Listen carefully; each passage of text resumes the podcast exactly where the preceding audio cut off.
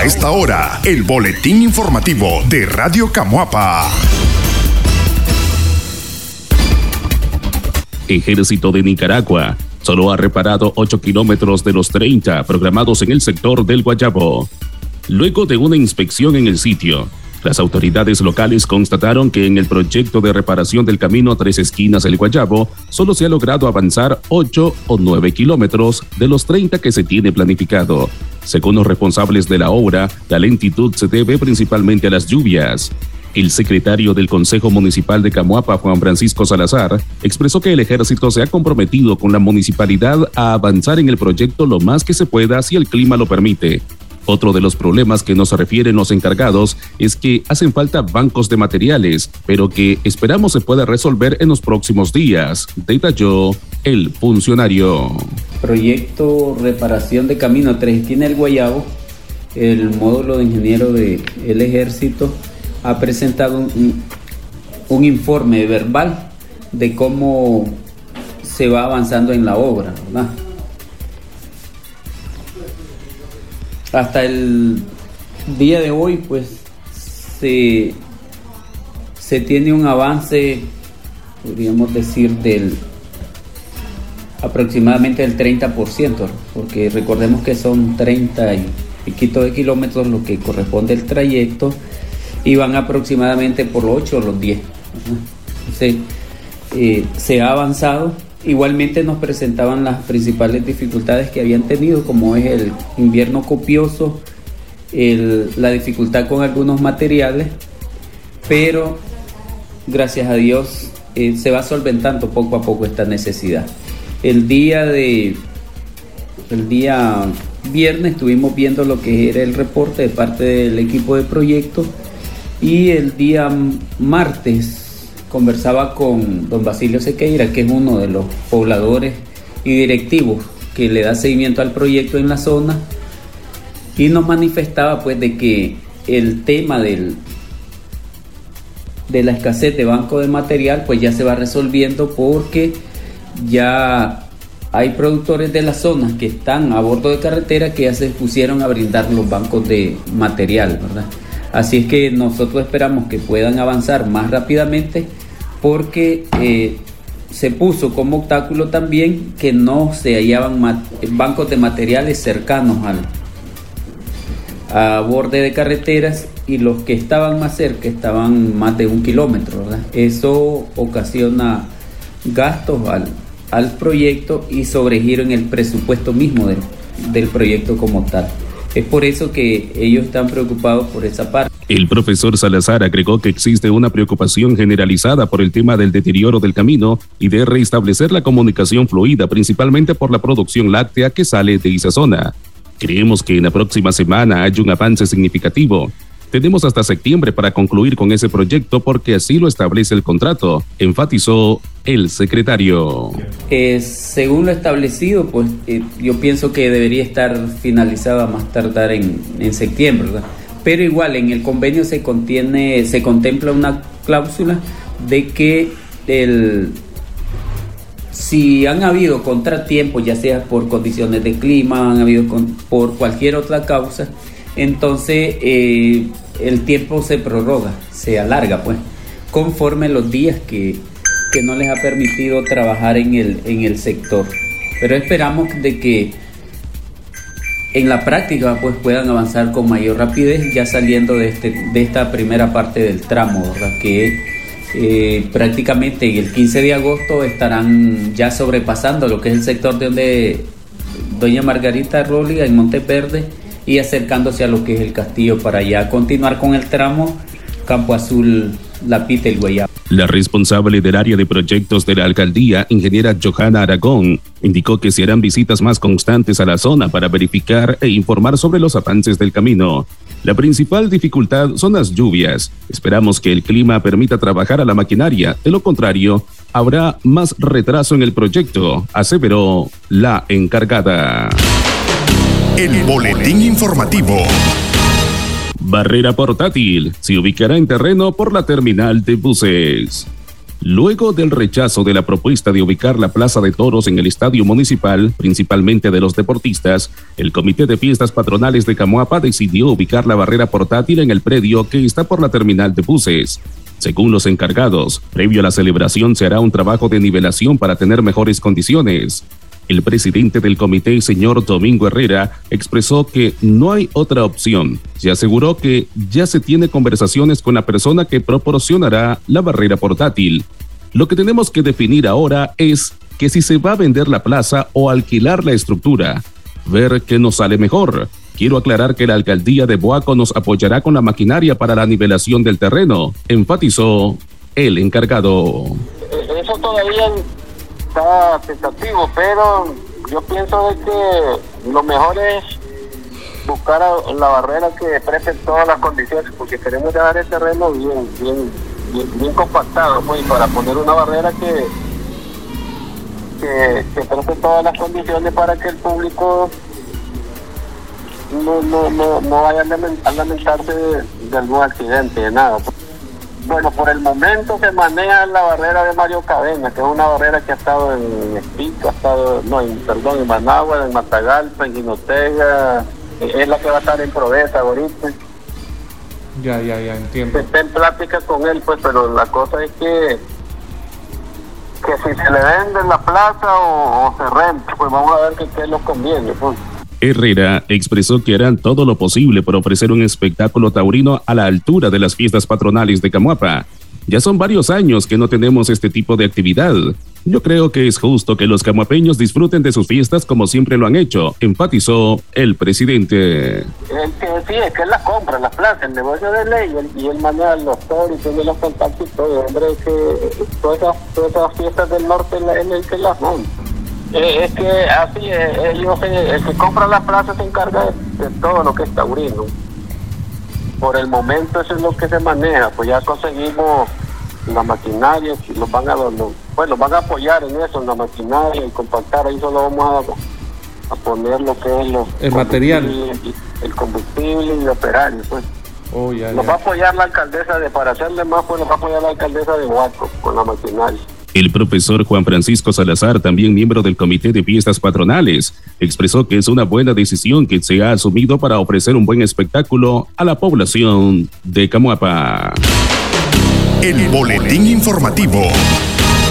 Centro Escolar Bambi promueve juegos escolares para mejorar aprendizaje.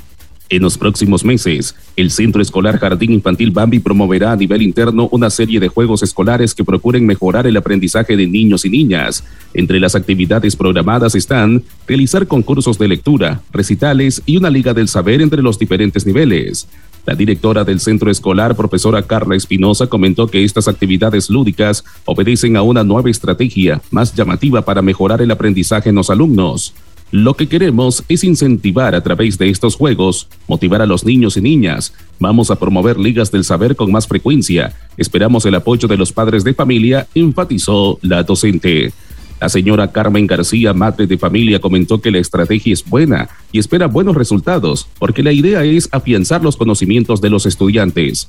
Yo veo excelente la iniciativa. Los padres y madres también nos tenemos que involucrar en ese proceso, porque de esa manera habrá mejores resultados en el rendimiento académico, aseveró la madre de familia. El boletín informativo. Rayo mata a un hombre y deja seis heridos en el viejo Chinandega. Un rayo mató a un hombre y lesionó a otras seis personas durante un fuerte aguacero registrado en el noroeste de Nicaragua. Por el paso de la onda tropical número 21, informaron este miércoles las autoridades locales.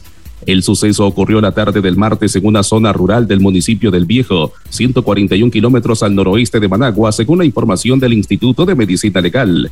La víctima, Germain Corrales Beltrán, un obrero de 42 años falleció al recibir la descarga eléctrica mientras aguardaba el paso de la lluvia con sus compañeros de trabajo, indicó un funcionario del Instituto de Medicina Legal a medios del gobierno. Los sobrevivientes, todos trabajadores de una granja de camarones, fueron trasladados hacia un centro médico del municipio del Viejo, con lesiones de diferentes niveles, pero ninguno en riesgo de perder la vida. El municipio en el que ocurrió la tragedia forma parte del departamento o provincia de Chinandega, que se caracteriza por sus extensas planicies, diversas áreas de monocultivo, presencia de volcanes, un ambiente de lo más cálidos de Nicaragua y significativa humedad. Dichas condiciones son propias para la aparición de descargas eléctricas. Las muertes causadas por rayos son comunes en Nicaragua, especialmente entre mayo y noviembre, cuando el país está bajo la influencia de la época húmeda del año. Al menos siete personas fueron reportadas como fallecidas al ser alcanzadas por un rayo en Nicaragua en 2021 y una cantidad similar se reportó en 2020. En 2019, un total de 81 vacas murieron al recibir este tipo de, de descargas eléctricas. El boletín informativo. Nueve personas fueron detenidas supuestamente por haber cometido diversos delitos en Chontales. En la última semana, oficiales de la policía capturaron a nueve sujetos señalados de cometer diversos delitos en el departamento de Chontales. El informe detalla que Rocker Díaz, José Reyes y Víctor Solís fueron detenidos por supuestamente haber cometido robos con violencia en Huigalpa. Santos Leiva y Miguel Ángel Espino fueron capturados por cometer delitos de abigiato en Cuapa y Acoyapa. En otro orden, Rodolfo Galán Girón y Ever Isaac Rodríguez Aburto fueron detenidos por abastecimiento de drogas en Huigalpa, donde les incautaron medio kilo de cocaína, 39 gramos de marihuana, una moto, dos celulares y dinero en efectivo. Finalmente, Yelvin González fue capturado por abuso sexual en la libertad y Bayardo José González por violación en Santo Tomás. El boletín informativo. Sismo de 5.2 con epicentro en Puerto Sandino sacude Nicaragua. Nicaragua registró un sismo de intensidad 5.2 en escala de Richter este miércoles 3 de agosto, cerca de las 4 de la tarde, según informó la vicepresidenta Rosario Murillo. El epicentro está en la zona occidental. Se dio un sismo sentido en el occidente, este 5.2 la magnitud, a 8 kilómetros al norte de Puerto Sandino, en tierra firme. Eso es lo que aparece como dato preliminar, señaló. Asimismo, informó que en estos días hemos estado percibiendo movimientos telúricos, dándonos cuenta, leyendo los medios de comunicación, que en la madrugada se han presentado sismos que se han sentido por las familias en Honduras, El Salvador y en distintos países a lo largo de la costa pacífica en nuestro continente. Sobre la base de esos reportes, la vicepresidenta Morillo dijo que estamos evidentemente en un periodo de alta intensidad energética, de alta intensidad sísmica, y tenemos que estar pendiente. Lo importante es saber, conocer y aplicar todo lo que hemos venido aprendiendo a través de las capacitaciones que da el SINAPRED. Ante las eventualidades sísmicas, Murillo dijo al pueblo que deben estar preparados en todo momento para un evento como este. Vivimos en un país de alta sismidad, de alta actividad volcánica, por lo tanto hay que aprender, hay que estar preparados, hay que fortalecer conocimientos, fortalecer las prácticas y encomendarnos a Dios, aseveró. Según el monitoreo de sismos en tiempo real del Instituto Nicaragüense de Estudios Territoriales INATER, se han registrado 19 sismos el día de ayer, 3 de agosto, en diversos países, y de ellos 16 se han originado en Nicaragua. Uno de los de mayor intensidad fue de 4 grados y se localizó en Jiquilillo. El último que se registró fue de 3.5 y también tuvo epicentro en Jiquilillo. El boletín informativo. Guatemala confirma primer caso de viruela del mono. El gobierno de Guatemala informó ayer miércoles que detectó el primer caso de la viruela del mono en su territorio, específicamente en un hombre de 31 años que se contagió por personas extranjeras. Las autoridades sanitarias publicaron un comunicado en el que detallan que hasta el momento se ha confirmado un caso, se ha descartado uno sospechoso y hay tres que se encuentran bajo investigación. El ministro de Salud Pública guatemalteco Francisco Coma comentó que el paciente está estable y que no solo fue aislado para evitar la propagación de la enfermedad, sino que está bajo tratamiento médico.